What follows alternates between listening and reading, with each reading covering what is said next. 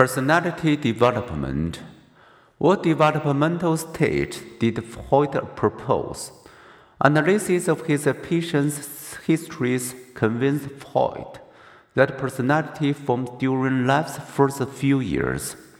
He concluded that children pass through a series of psychosexual stages during which the id's pleasure seeking energies focus on distinct pleasure sensitive areas of the body called erogenous zone.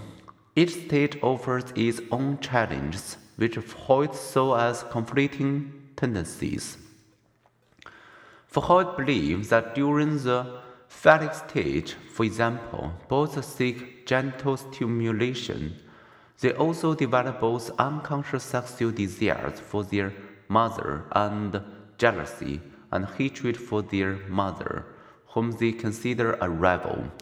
Given these feelings, he thought boys also experience guilt and a lurking fear of punishment, perhaps by castration from their father. Freud called this collection of feelings the Oedipus complex after the Greek legend of Oedipus who unknowingly killed his father and married his mother. Some psychoanalysts in Freud's era believed that girls' parents are parallel Electra complex. Children eventually cope with the threatening feelings, said Freud, by repressing them and by identifying with the rival parent. It's as though something that the child decides. If you can't beat them, drown them. From this identification process, children's superegos gain strength as they incorporate many of their parents' values. Freud believes that identification with the same-sex parent provided what psychologists now call our gender identity our sense of being male, female, or a combination of the both. For Freud presumes that our early childhood relations, especially with our parents and caregivers, influence our developing identity, personality, and frailties.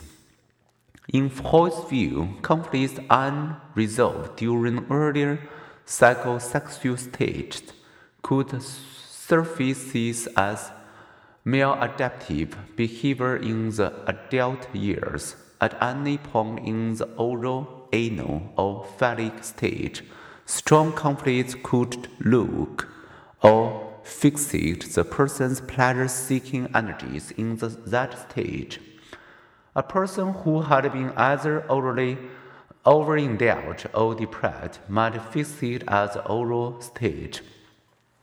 This orally fixed adult could or uh, an exaggerated denial of this dependence, or the person might continue to seek oral gratification by smoking or excessive eating. In such ways, Freud suggested the twig of personality is bent at an early age. Freud's ideas of sexuality were controversial in his own time. For Freud was called a dirty-minded pansexualist and Viennese libertine, noted historian of psychology Morton Hunt.